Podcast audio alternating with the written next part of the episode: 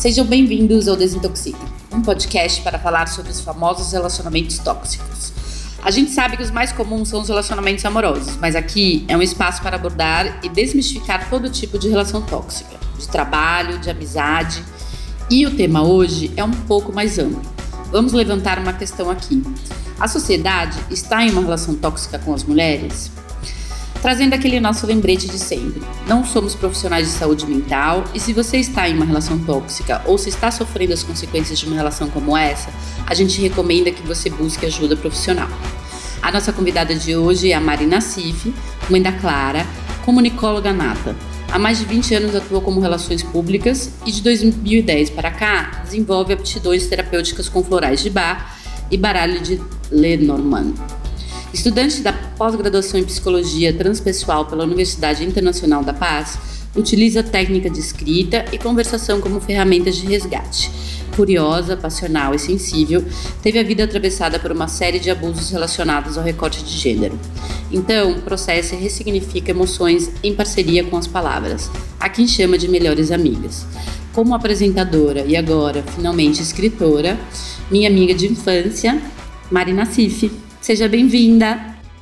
Olá, gente que nos escuta entre aqui e acolá. E essa introdução me provocou duas coisas. A primeira é, nossa, eu sou super tilelê, né? Meio hippie, assim, o quê? Começou a aparecer uns beija-flores aqui na minha cabeça, uns arabescos dourados, sabe? Enquanto você falava. E a outra coisa é uma emoção muito profunda, porque quem escreveu esse sobre mim, né? Fui eu mesma e é pela primeira vez que eu consigo me identificar, é, bem louco falar isso, tá? Mas me identificar como eu mesma. Né? Como eu me apresento para a sociedade do meu próprio ponto de vista. Quem sou eu? em cima de um quem sou eu. Olha, tá cheio de bagunça por aí. Nessas palavras vocês já conseguem perceber algumas. Mas é, essa é a minha grande conquista, que eu vim aqui para a gente conversar um tanto sobre isso, né? É a minha individualização e a minha o meu reconhecimento de mim mesma, quem eu sou, sendo mulher nessa sociedade, né? Um louco que isso tenha chegado aos 43 anos, né? Então, mas fala bastante sobre isso, eu acho. Mas chegou, mas chegou. Mas a gente está falando de um texto de bio e a gente aplaudiu o seu texto porque, meu, se definir é muito difícil. e é. a gente a gente tem dificuldade de se colocar como o que a gente faz, né? O que a gente é homens não costumam ter essa dificuldade, inclusive invejamos. o que nos leva a esse tema. Mari, no, aqui no Desintoxica a gente está acostumado a receber pessoas que contam suas histórias de relações tóxicas é, individuais, né? E a gente percebe coisas muito parecidas entre as histórias, né? É, ciclos parecidos, coisas que acontecem da mesma forma, que nem parece às vezes que são histórias diferentes. E aí, o que nos levou a te convidar para falar sobre esse tema, que é o quanto isso é estrutural e não individual, né? Porque às vezes a pessoa se uhum. vê ali no meio e fala assim: por que eu? Como é que eu vim parar aqui? Como é que eu deixei isso acontecer comigo? E de repente não foi você, né? Foi, foi, foram tantas coisas que te levaram até ali, que te empurraram para estar naquele lugar, para aceitar um tratamento que você não deveria ter aceitado enfim, a gente queria te ouvir um pouco sobre isso, porque, já dando um spoiler da resposta que a gente levantou, a gente acha que sim, a sociedade está num relacionamento tóxico com as mulheres, com as mulheres. há muito tempo. Sim, a sociedade patriarcal capitalista, né? Eu tenho aprendido a politizar essas questões. Eu tive a grande sorte, como várias outras sortes que eu tenho. Isso daí é uma coisa maravilhosa sobre mim. Eu vou falar um pouco mais lá para frente, que é, é, culminou num livro, sabe? Essa sorte. E de ouvir. Da, eu ganhei esse programa, um programa que eu faço quinta-feira, normalmente às 19 horas. Agora, eu não estou no período do normalmente, então tenho falhado bastante nessa data, mas um programa para falar sobre essas questões relacionadas ao invisível. Eu falo, gente, invisível não é só a espiritualidade, invisível é, trata de questões que não estão ali prontas para a gente enxergar. E aí eu comecei a perceber que essas questões relacionadas ao feminino, elas são sempre ocultas. Vou dar um exemplo básico. Toda mulher menstrua. É um dado apenas, um dado. Quantas vezes e quanto papel higiênico você usa para esconder seu mods dentro de um lixinho? Começa para mim nessa nesse exemplo simples, o quanto a gente tem que esconder a nossa própria natureza para existir, para sobreviver, para se posicionar, para trabalhar, para isso. E aí, como você mesma disse, com os homens não. Então, eu acho que eu venho, é, aproveitei essa sorte e comecei a apresentar essas coisas que são meio óbvias em formato de comunicação no programa. Então, eu chamei uma psicóloga que eu sou apaixonada, chamada Valesca Zanello, e ela tem um livro chamado, eu não vou lembrar o nome de cor, mas ele fala, ah, saúde mental e recortes de gênero. Você lê o livro e você fala, gente, não, sabe? Não é possível que isso esteja na nossa cara. E assim, como vocês falaram, ah, mas chega, mas chega, mas é uma assimilação dificílima de fazer, que é tudo diferente para o homem e para a mulher, tudo, desde muito sempre tão sempre que quando a gente olha, a gente fala, como que eu deixei isso acontecer comigo? E a primeira que, coisa que você faz ao invés de corrigir é se culpar. E aí entra naquele looping do peso. Exatamente, como eu deixei isso acontecer comigo, como se fosse uma questão sua com você mesma e de mais ninguém. Pessoal, claro. E aí, quando a Valesca tá lá no meu programa e eu faço uma pergunta para ela do tipo, Valesca do céu, eu tenho muitos atravessamentos pessoais que, por exemplo, começaram a ser falados muito recentemente. Eu sei que a Luciana Temer, hoje em dia, veja só, gente, é uma pessoa conhecida, rica, bem estudada, viajada, ela tem um programa é, social chamado Agora Você Já Sabe, que fala sobre abuso sexual. Eu tô faz 20 anos falando sobre abuso sexual e eu sou chamada de louca. A louca, a inconveniente, a não sei o que. A questão é, não há como conter a boa revolução.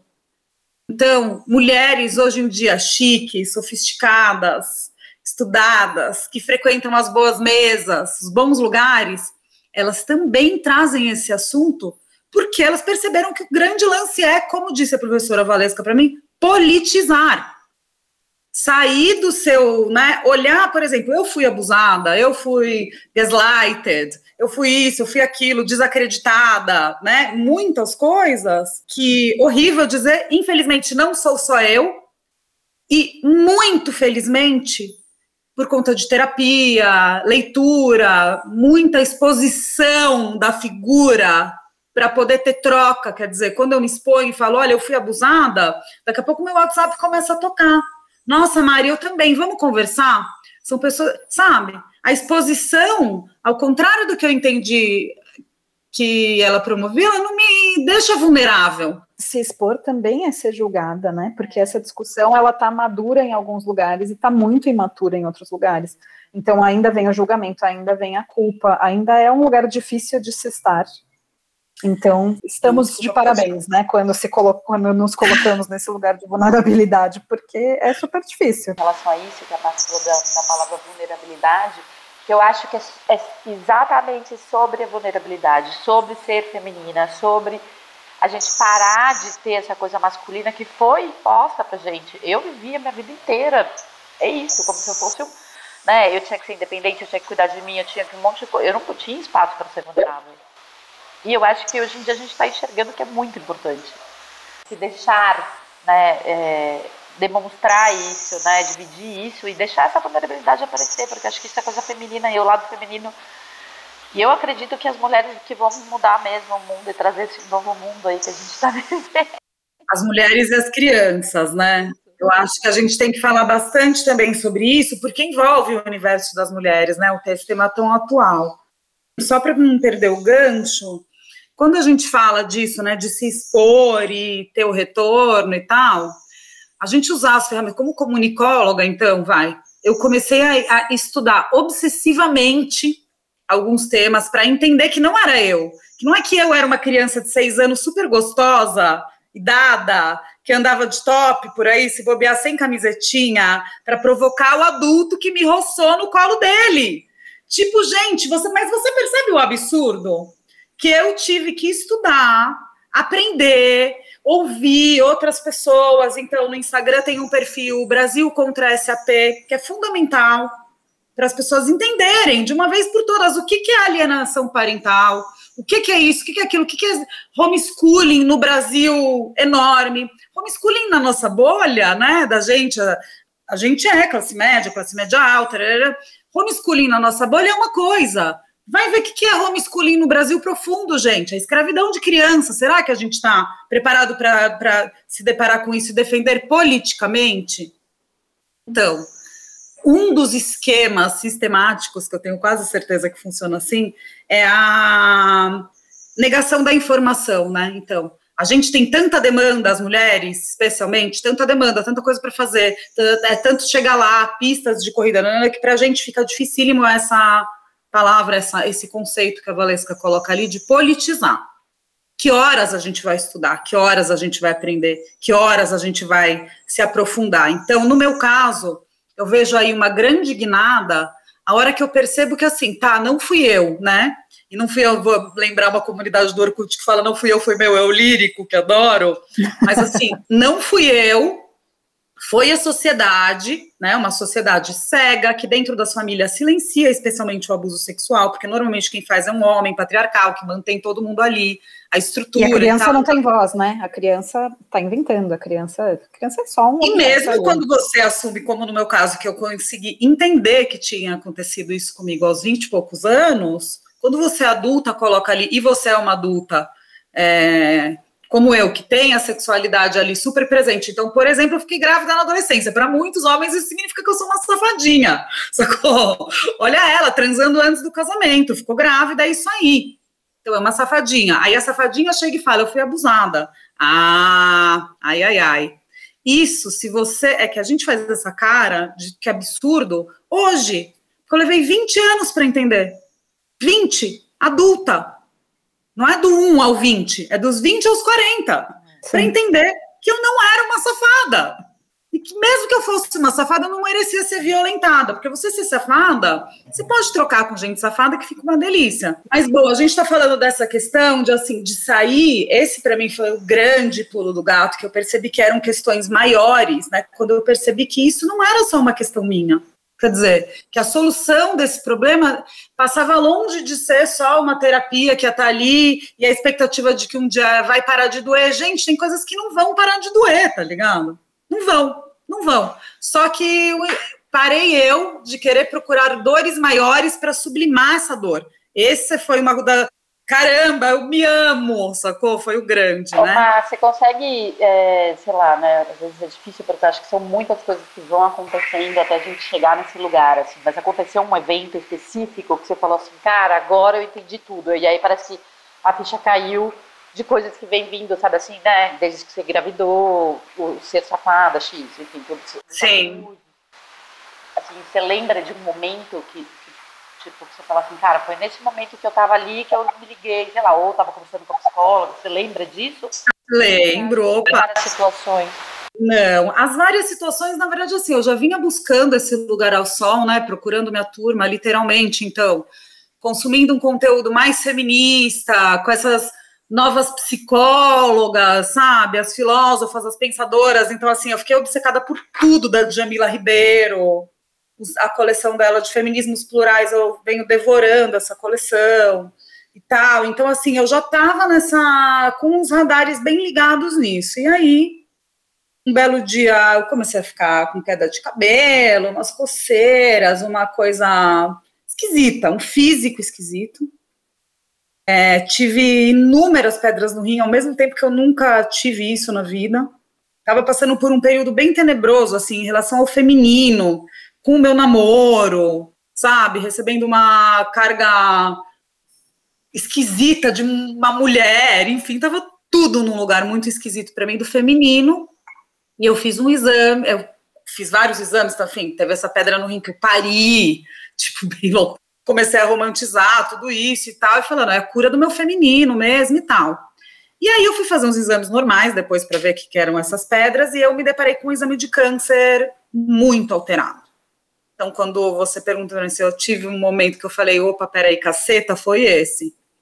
A hora que eu estava aqui em casa, eu tenho uma consulta amanhã, e aí, por sapiência, eu não imprimi o resultado dos exames antes, mas era um domingo à tarde. Eu fui imprimir os exames para levar para o médico na segunda-feira, e óbvio que você vai dar uma olhada, né? E esse era um dos últimos exames, esse marcador de câncer, e assim, estava bizarramente alterado. Essa hora eu falei, gente, pera, pera, pera, é, eu entendi. E esse eu entendi são os vários sinais de que eu estava fazendo alguma coisa que, apesar de ser considerada normal, batalhar pela minha relação, trabalhar que nem uma louca, me sublimar, né? Fazer, às vezes, ali é, de personagem e não de pessoa autêntica, já estava me dando sinal que eu ia ficar doente. Não é eu, eu, né, como você fala, sou uma estudante de terapia transpessoal, gente. Para mim, as coisas elas transcendem assim a, a dualidade, não tem como, ninguém vai me convencer do contrário. Eu acho que é uma questão de tempo, a sociedade aceita isso. Então, quando eu vi ali aquele exame de câncer, eu falei, tudo bem, né? É, não é hora de eu me culpar, mas os sinais já estavam sendo dados há muito tempo. E aí eu reparei que eu achava aquilo tudo também muito normal. Batalha, vou batalhar pela minha relação. Gente, por que eu fiz isso, né? Eu fiz, calma, pera, isso daqui tá me desgastando. Eu vou olhar para isso do jeito que eu quero, não do jeito que eu acho que eu tenho que fazer.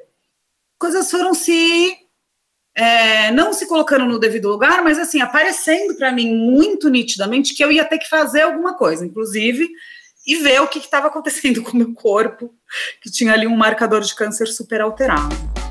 Desintoxica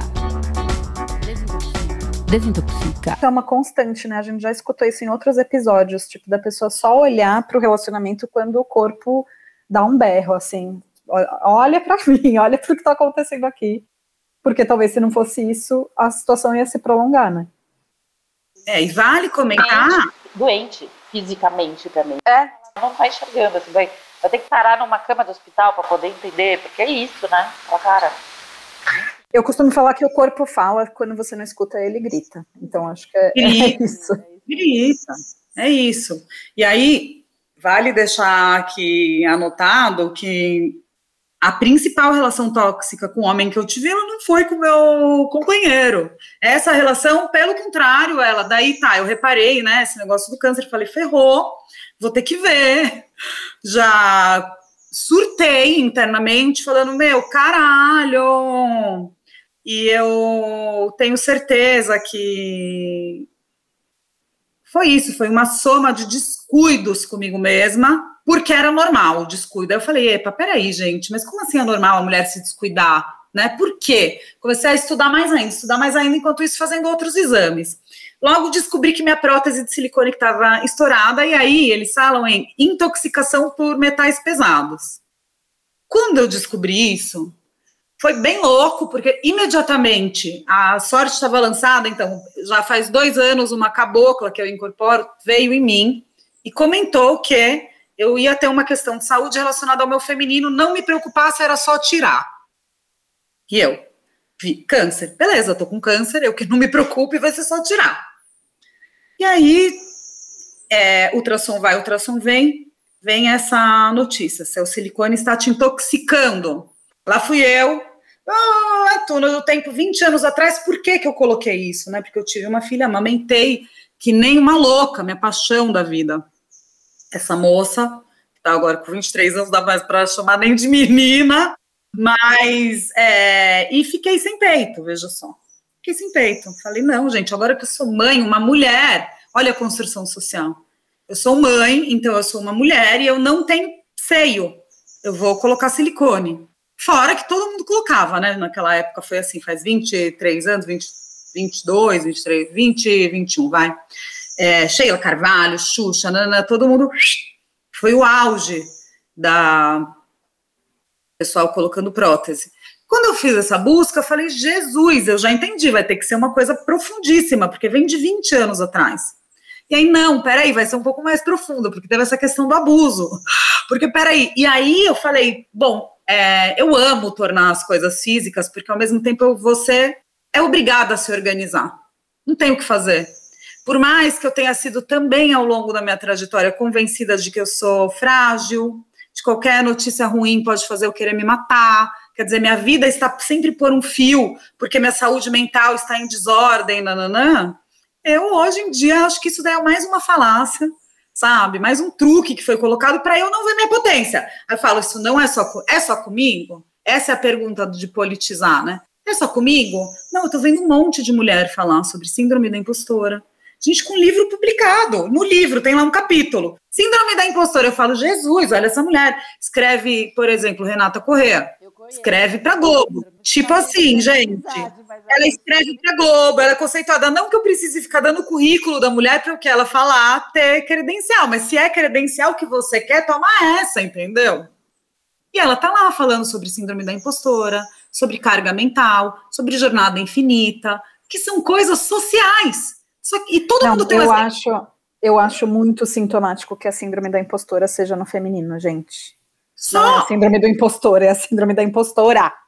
E você sabe que tem outras condições mentais, como, por exemplo, a codependência. Você fala em codependência é, nos homens, ela tem uma atuação, e nas mulheres ela tem outra. Então, quando você vai na onda da professora Valesca Zanello e faz uma análise social da saúde mental no recorte de gênero, um homem chega numa enfermaria com dor de cabeça, ele é imediatamente medicado. A mulher, ela leva de uma hora e meia a três horas para ser medicada quando é. Porque a mulher, ela pode estar com dor de cabeça só porque ela vai menstruar. Então, por que, que eu vou medicar? É natural, fica aí com essa dor de cabeça. Gente, tem relato de pesquisa ambulatorial falando isso, não sou eu.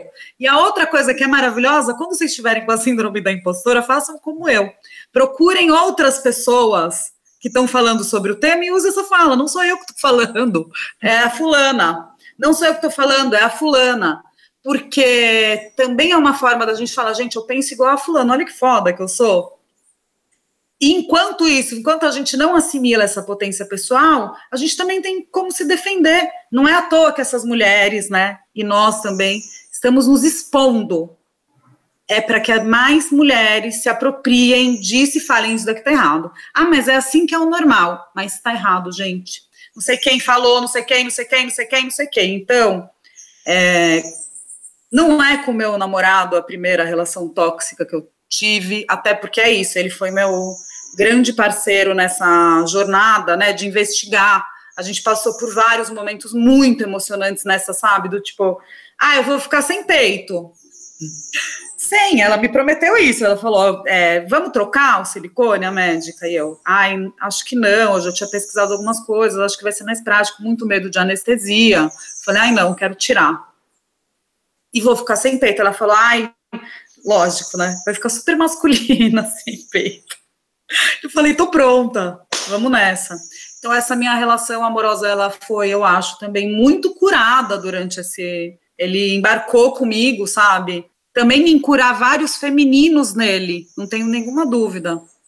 E aí vem a história com meu pai, que é uma história também é, público-privada, de ali uma coisa que é isso, a codependência, como ela funciona para a mulher e como ela funciona para o homem, né? O recorte social disso tudo, o impacto que teve, a leveza que eu venho é, encontrando quando eu percebo que é mais social do que pessoal. E a questão do meu próprio abusador, que ninguém sabe quem é, é um assunto que eu não consigo mais ter informação. É, não consigo, não chegou naquele ponto que assim, não vai ter como eu resolver, processar, denunciar, nananana, eu vou ter que lidar. E lidar é difícil. E ainda mais a questão da adoção, né? Quer dizer, que tem aí uma história de uma família que eu desconheço, mas que há rumores muito intensos de que tem uma mulher menor de idade que num carnaval se passou e alguém se aproveitou disso e nasceu eu. Então, sabe, já assim são várias camadas de ancestralidade, de mulheres sendo violentadas. Não, não, e eu falei, gente, chega, olha que maravilha. 2022 eu tenho muita informação. Eu vou organizar meu ódio e vou politizar essas questões, que aí é um jeito de eu falar disso por ali a colar. Agora tem meu livro Invisível, Como evito ser vista e onde prefiro ser estar. Quer dizer, como evito ser vista? Eu não quero ser vista invisível. Vocês têm que olhar para as mulheres, eu não sou eu, né? Eu sou todas as mulheres ao mesmo tempo. E olha que a gente aqui é todo mundo branca. Elite, chuchu, estudamos em colégio particular está falando sentadinha do topo da pirâmide. Então é bem complicado. A sociedade está assim, numa relação tóxica com as mulheres, e eu acho que ela não quer se curar. Gente, é um tema é, denso e o nosso podcast chama Desintoxica, então eu vou fazer uma pergunta difícil. Como que desintoxica depois que você chega a essa conclusão? de que não é você, de que todas as forças possíveis e imagináveis estão te empurrando para esse lugar de você duvidar de você, de você é, não se ver como potência, de você achar que o seu corpo não funciona, de você achar que a sua competência não é suficiente, de tudo isso, até, até para ar. É. é, como desintoxica? Dá para desintoxicar? A informação e essa liga das mulheres, né? Essa apoio que uma dá para outra é um começo. Mas será que dá para desintoxicar? Desintoxica. Desintoxica. Desintoxica. A Mari vai falar sobre desintoxicar e ela começou falando que ela vai se afastar dos é. agentes tóxicos. Ela foi morar no ah. meio do mato, é isso? Se afastar da sociedade, morar no, no topo não. da montanha. Não, ainda não, não tanto. Mas, então, vamos lá. Dé, vocês duas falaram sobre quais são os movimentos, né, para a gente se desintoxicar. Vou te fazer uma, devolver com uma pergunta. Quando você tem alergia a gato, o que você faz? Você não tem gato. Então, para mim, a, a, a, tomada de decisão, que foi a tomada de decisão mais difícil que eu já tive, mas a que foi recompensada com maior rapidez foi essa: me afastar literalmente dos agentes tóxicos. Então, por exemplo, todas as pessoas, e aí veio o negócio do silicone, né, no paralelo rolando, veja só, não é que se separou, tá lá.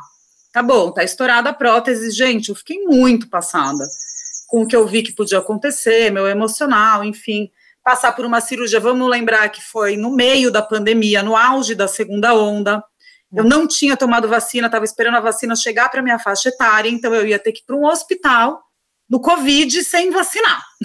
Vamos lá, né? Aí o plano de saúde começou a enrolar para aprovar a cirurgia. Queria que eu tirasse só um lado e recolocasse a prótese. Era isso que o plano autorizava. Então, olha só, né? O desrespeito ao corpo feminino. Tipo, gente, você jura? Seios, é um par de seios, né? Eles querem que eu fique daí com a outra prótese velha até ela estourar. Daí, quando ela estourasse, eu trocava também. Quer dizer. Ah, sim porque a escolha foi minha. Aí, para explicar que focinho de porco não é tomada, né, para esse pessoal, falaram: ah, você que quis pôr silicone. Eu falei: não fui eu, foi a sociedade que falou que era para eu colocar silicone, porque só assim eu ia ser mulher. Não, não, não, não, mas você caiu nessa. E se você caiu nessa é muito louco, porque todo mundo cai, não tem como não cair. Para não cair, você precisa se afastar. E é, essa parte para mim foi fundamental, né? Então, assim, por exemplo, todo mundo todas as pessoas que naquele momento falavam para mim. Meu cabelo estava caindo muito, eu estava muito magra, estava muito preocupada. Eu fiquei com uma rejeição imensa ao meu corpo, não conseguia me olhar.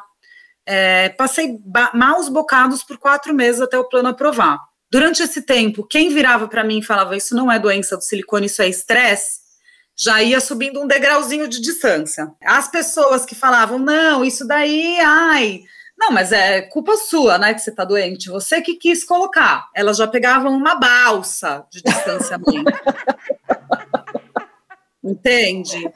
E assim, gente, eu fui ficando cada vez com menos pessoas cujo conteúdo muito mais me atormentavam do que me amparavam, e aí você vai falar: nossa, mas você só quer ser bem tratada na vida? Sim, sim, tenho 43 anos, eu mereço esse lugar de ser bem tratada. Gente, é, é possível. E olha só, eu não preciso estar doente para ser bem tratada. Foi isso, foi uma outra coisa que eu me recusava a falar. Tudo bem, você está falando que eu sou que eu tô doente? Ah, só porque você tá doente e a hora que eu não tô doente, né, para a mesma pessoa. Não, isso daí é estresse, não é doença. E aí, quando eu falo, não, eu quero ser bem tratada, e a pessoa fala, mas só porque você tá doente, você fala, é, né?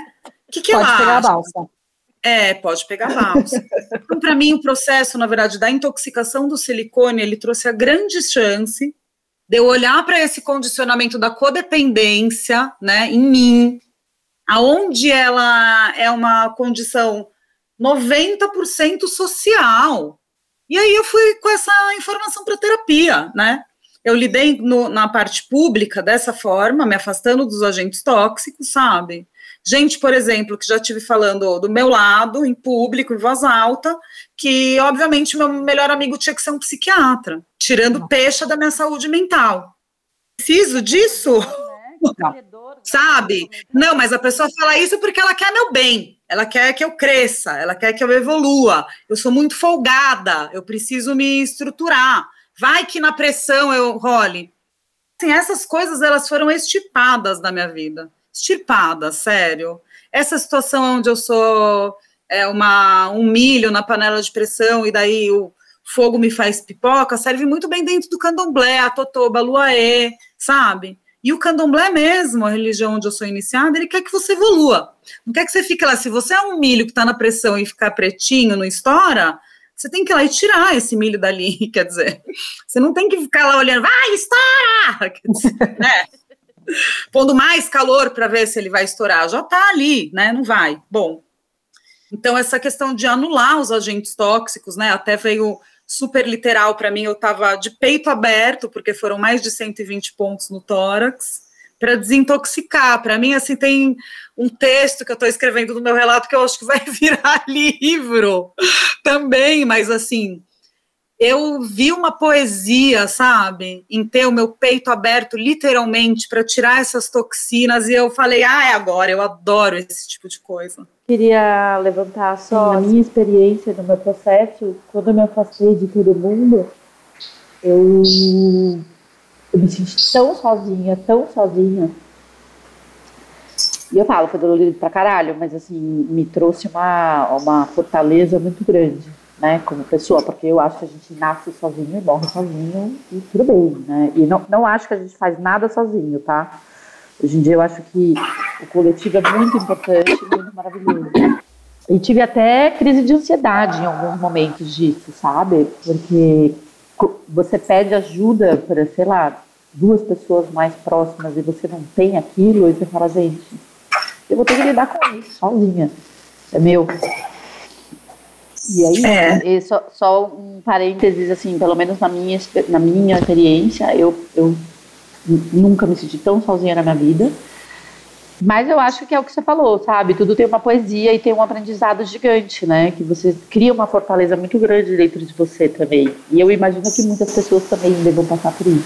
Você precisa também é, eliminar as pessoas que estão fazendo tóxico, mas um pouco também porque você quer se conhecer, você quer. Claro, para ter espaço. Quer ter o seu espaço, você quer deixar de ser invisível, né? Você quer falar. Não, vocês pensam e se comportam dessa maneira, mas eu, é isso que você falou. Eu, eu quero até ver como eu me comporto longe disso. Vai que seja igual, vai que realmente seja eu. Exato. Essa, mas eu preciso me dar chance, né? Exato. Então, quando você fala dessa solidão e daí do invisível na mesma fala, eu acho graça, porque é isso, eu sempre a espiritualidade me salvou, né? Esse livro que vai chegar aí em outubro, espero eu, tá já à venda, né? Pré-venda no site da Cotter Editorial, que é cotter.com.br. Vou fazer minha propaganda aqui.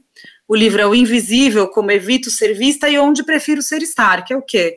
Quando rolou esse gaslighting lá atrás na minha vida, e foi tenebroso, porque eu falei, yes, descobri a origem dos meus problemas, eu fui abusada, vou poder cuidar. De um outro lado, as pessoas físicas que estavam ali falaram, não, você não foi. Isso é parte de uma doença mental. Quer dizer, ele, toma aqui isso, toma aquilo, não aconteceu, não, não, não. Eu sabia que tinha acontecido, e ao mesmo tempo eu não podia ficar sem aquela estrutura, porque eu estava mãe de um bebê. não dava, né? É, e aí o meu instinto amoroso priorizou a Clara, que é a minha vida da minha vida, e eu tive muito amparo do plano espiritual, porque aí eu começo a me desenvolver espiritualmente, me enrolar com a Umbanda, e nunca mais eu me sinto sozinha, veja só.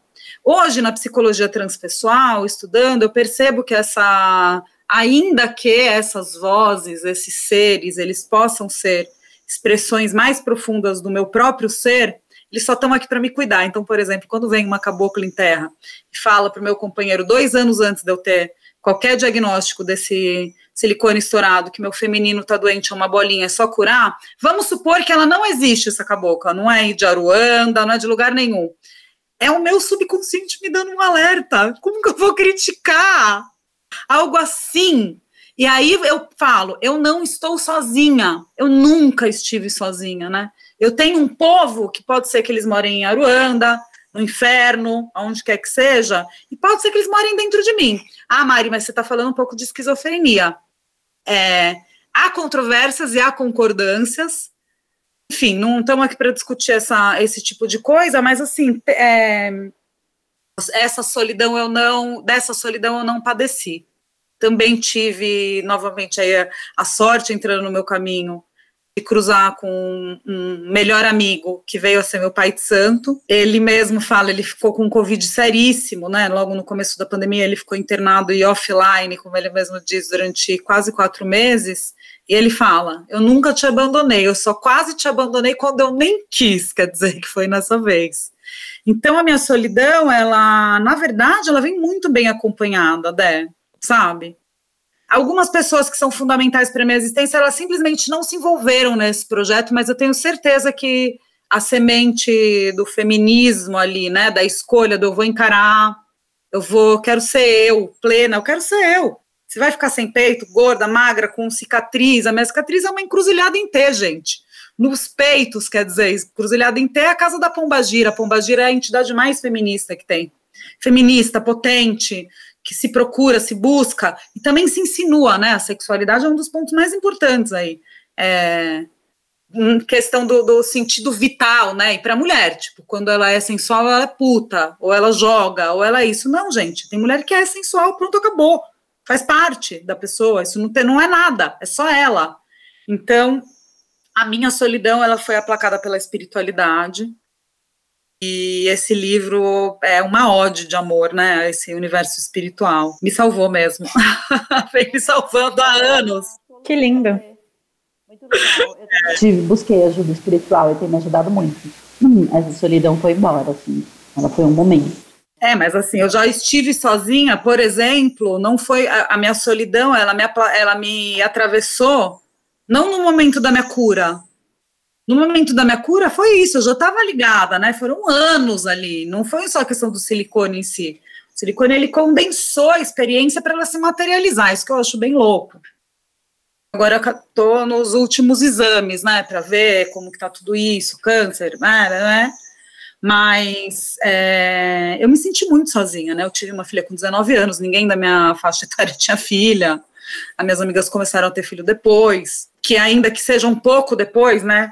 Até uma amiga que a gente tem em comum, ela teve filha, ela falou, ai, nossa, eu acho tão legal o seu jeito com ela, vou ter também, tipo, super se animou, mas eu tive essa solidão, eu não sabia que eu tinha tido puerpério, por exemplo, é recente para mim, a meu, a, nossa, caramba, eu tive puerpério, não sabia que era isso com 20 anos, imagina, eu fui mãe, solo, mãe solo raiz, raiz, né, aquela, tipo, eu não tive nada do pai, quer dizer, é, tive pouco, estranho, enfim, mas era isso.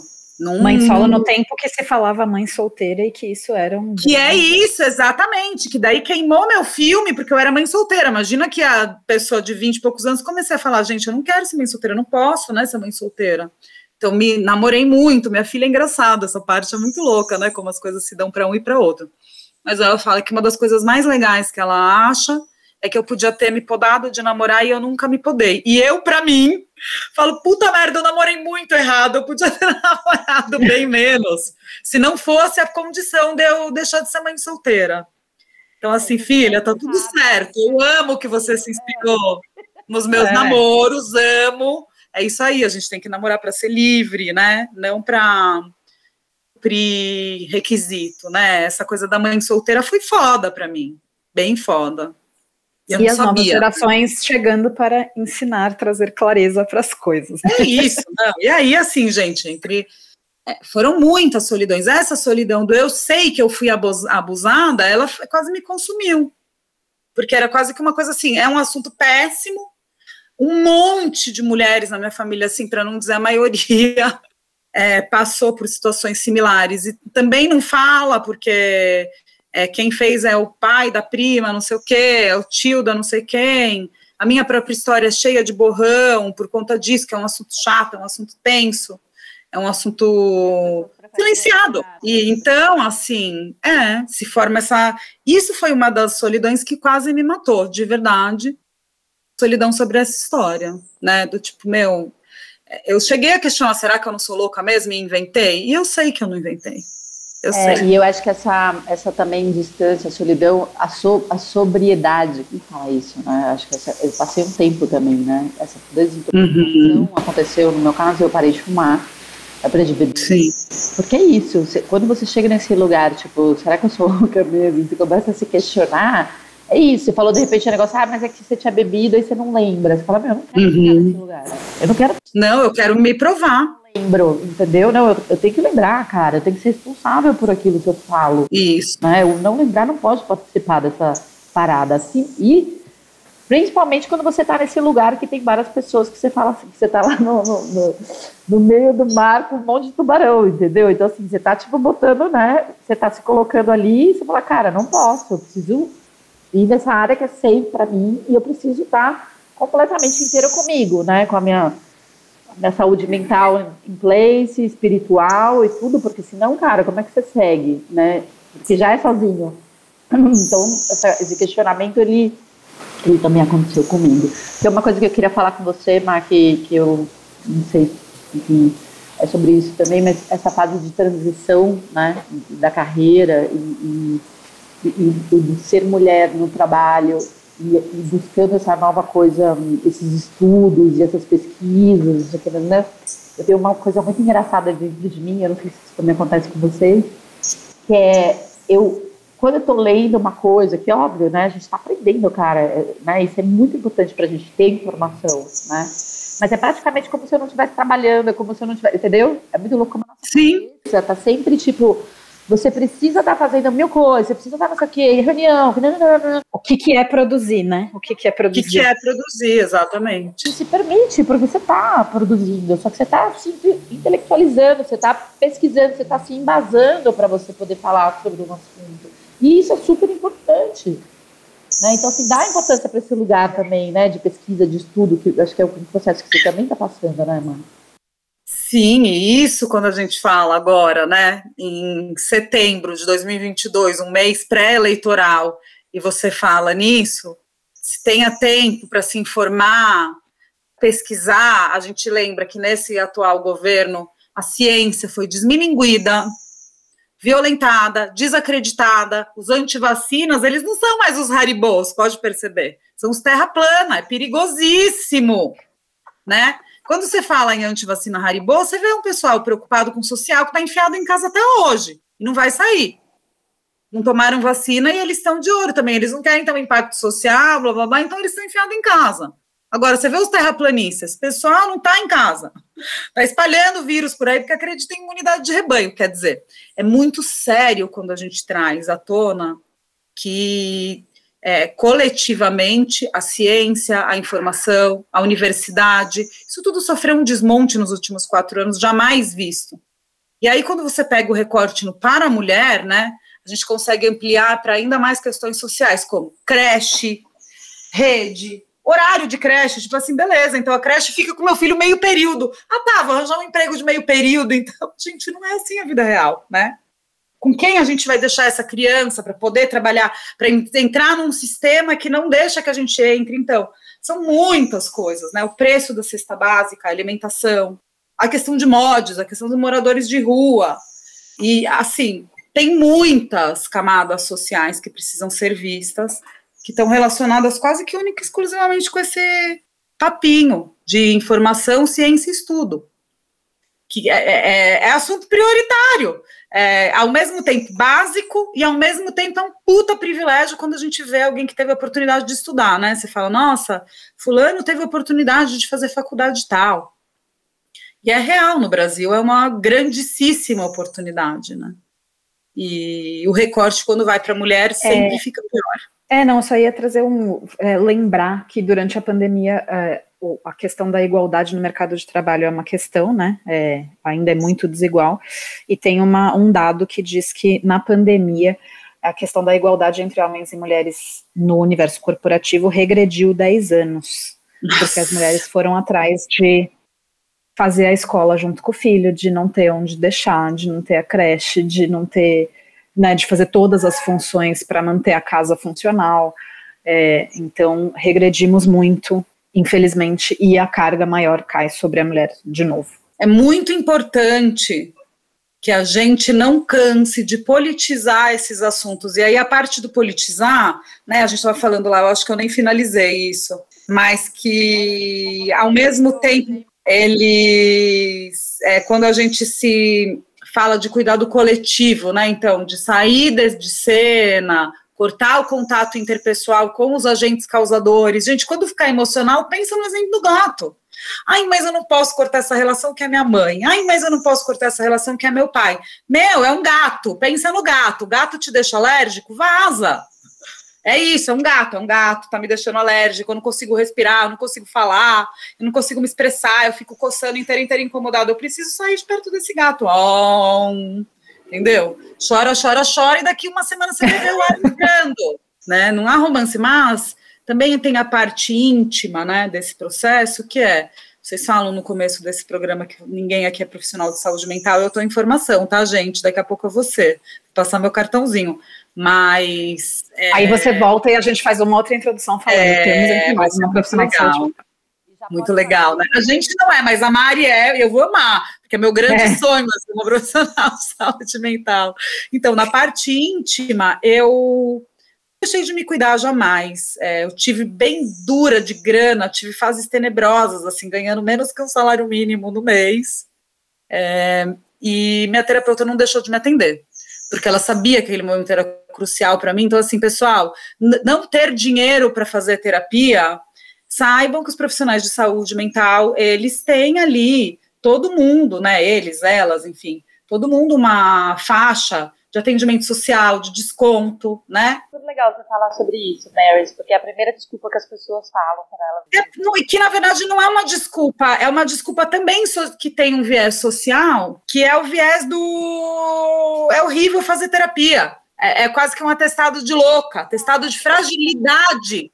Eu acho que maior do que a loucura tem a questão da fragilidade. Ah, se eu faço terapia é porque eu sou frágil. Primeiro, não tem nada de mal e ruim e negativo e que vá é, te desabonar ser uma pessoa frágil. Começa por aí, é uma mera característica. Eu vou, eu vou, eu vou dizer mais. Vocês falaram muito de ser louca, de se sentir louca, não sei o que, gente, também não tem nada de errado. Assim, na sociedade que a gente vive, errado está quem não está ficando louco. Vamos falar é disso.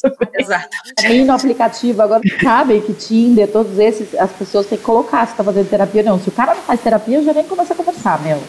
Você Mentira que tem isso.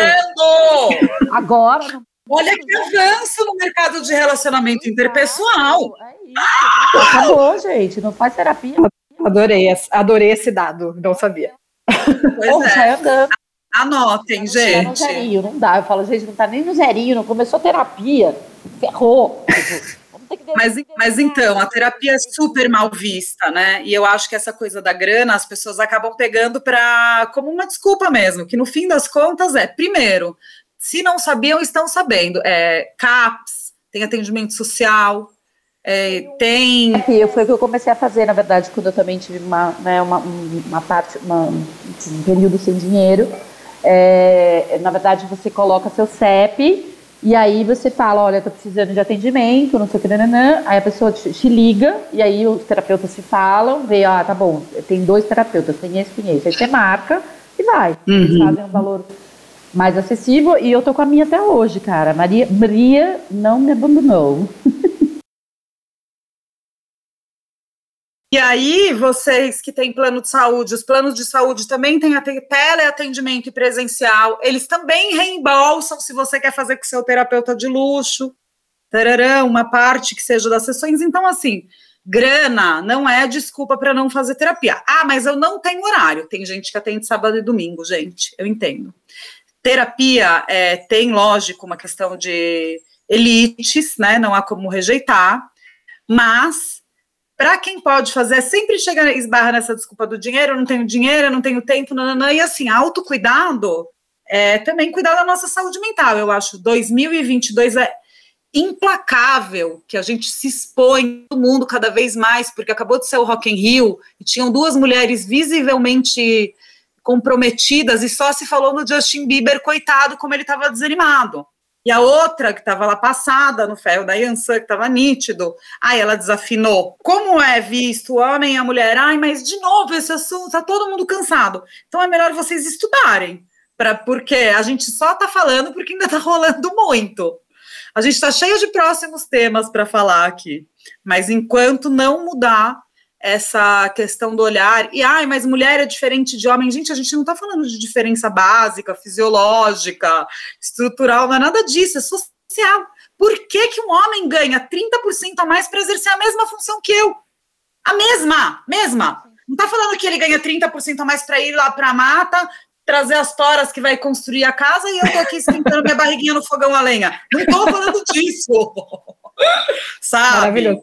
Não, e se tem alguém que quer mudar de assunto, somos nós, né, gente? Mas infelizmente. Pela madrugada. queremos, queremos isso, queremos ler um livro em conjunto com a amiga, um livro que não seja sobre feminismo e politização de dores. Exato. Sabe? A gente quer publicar romances, contos, mas não dá.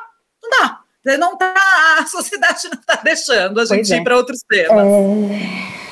Bom, gente, quanta coisa boa, né? Saber que a gente. É. Sim junto aí nessa, nessa. Eu nem acho que tem que usar essa palavra batalha, porque também é outra coisa que a gente tem que parar, né? Não é uma batalha. Exausta. É uma batalha, mas não é uma batalha que a gente está amando batalhar. A gente está entre numa defesa exausta, exausta, não queremos mais. Ninguém, ninguém mais quer ser guerreira, né? É. Tipo, a capa da Mulher Maravilha, gente, já tirei ela, ela é tão maravilhosa, né? Tira um peso. Você fala assim, ai, obrigado. É. Não sou essa pessoa. E nem quero ser. Mas às vezes eu quero, porque ela tem um avião invisível, né, gente? Ah, é bom, aí os poderes a gente sabe. às vezes eu quero. Às vezes. Desintoxica.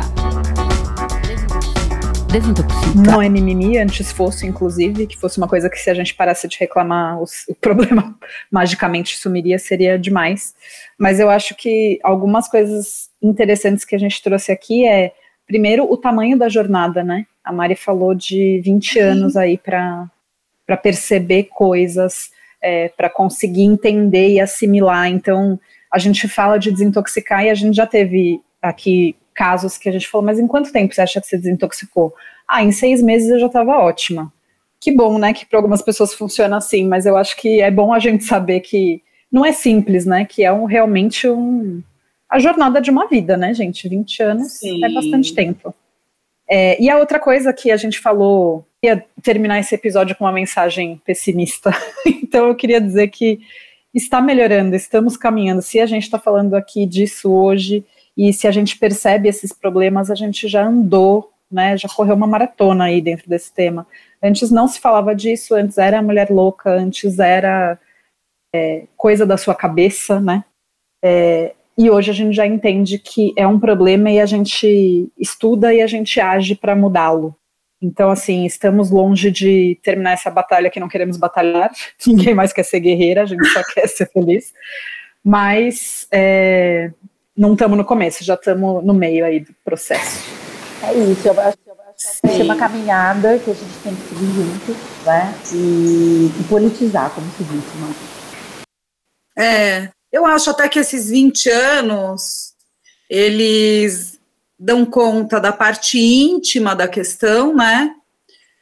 Especialmente por eu ter negado o distanciamento dos agentes é, causadores da, da toxicidade, né? Quer dizer, eu ali eu fiquei achando que eu era a única tóxica daquele rolê, isso é um outro erro, né? A gente achar que só, tóxicos só são os outros ou só a gente. Todo mundo é tóxico, gente, na dinâmica. Até eu que fiquei lá 20 anos suportando a dinâmica, eu sou tóxica para o outro, porque, meu Deus do céu, o tanto de coisas é, péssimas que eu cometi, né, em troca, para poder me vingar daquele, daquela coisa ruim, não, é tóxico para todo mundo. Então, eu acho que individualmente foram 20 anos, mas assim, politicamente falando, quando eu comecei a perceber, né, que isso não era só para mim, que eu podia sim muito bem escrever um livro para falar, porque não era só eu. Quase todo mundo que eu conheço, quase toda mulher que eu chego para conversar com a minha conhecidíssima cara de pau, fala sobre isso comigo. É, quer dizer, é, tem espaço para esse tema. A questão da loucura, ela vem aí carregada, né, de preconceito, você Lenise da Silveira, você quer ser amiga daquelas pessoas que são loucas e que, que, querem retirar da sociedade. Você não quer ser amiga dos pais delas, você quer ser amiga das que são consideradas loucas. Então, assim, a interessância das pessoas, ela é, pelo sistema, cada vez mais apagada. Então, se eu penso nesse processo, como em quanto tempo isso se deu, tem mais ou menos a idade do meu explante, que é um ano. Quando eu comecei a, a colocar em prática mesmo o detox, sabe? O que, que eu vou fazer? Me agarrei, falei, gente, nossa senhora, agora? é minha chance, a sorte está lançada. Faz um ano e eu posso te falar que eu colhi, assim, o benefício, por exemplo, de tirar a prótese já foi imediato. Quando eu voltei da cirurgia, eu me emociono muito falar isso. Voltei da cirurgia, ainda estava dopada lá da anestesia, eu respirei e eu não parava de respirar. O ar começou a entrar, tipo, quase o dobro. Quem faz yoga sabe, às vezes você faz uma respiração contada, a minha não passava de quatro. E assim, quatro, um quatro muito puxado, né? Hoje eu faço respiração em 12 tempos, quer dizer, é muito imediato quando você para de se expor aos agentes tóxicos, né? Eu falo 20 anos porque eu demorei para ter coragem para sair. Coragem mesmo, sabe? Tipo, eu, não apostei em mim.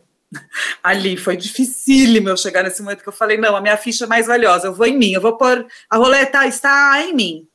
Mas, é, finalizando com uma mensagem muito positiva, gente, que tem tudo a ver com a saúde mental, é, hoje em dia, quando eu olho para Mariana de 25, 26, que foi a hora que complicou mais para mim, assim, que eu falei, gente, socorro, o que está acontecendo aqui? Eu falo, olha, se você está num momento de alta dúvida sobre quem você é, sobre o que você quer, sobre o que você vai fazer, nananana, saiba que essa não é a hora da resposta pintar.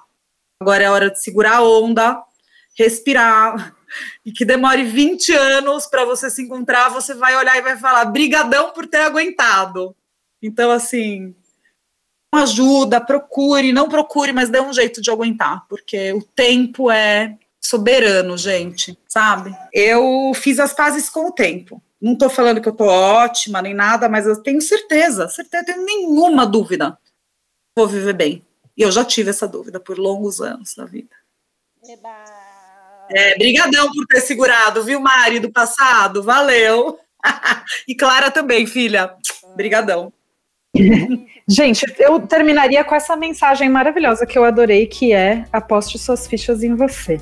Mari, onde encontrar Mari Nancif? Vamos fechar com isso. Vamos. No Instagram eu tenho um arroba que todo mundo dá risada que é cheio de underline.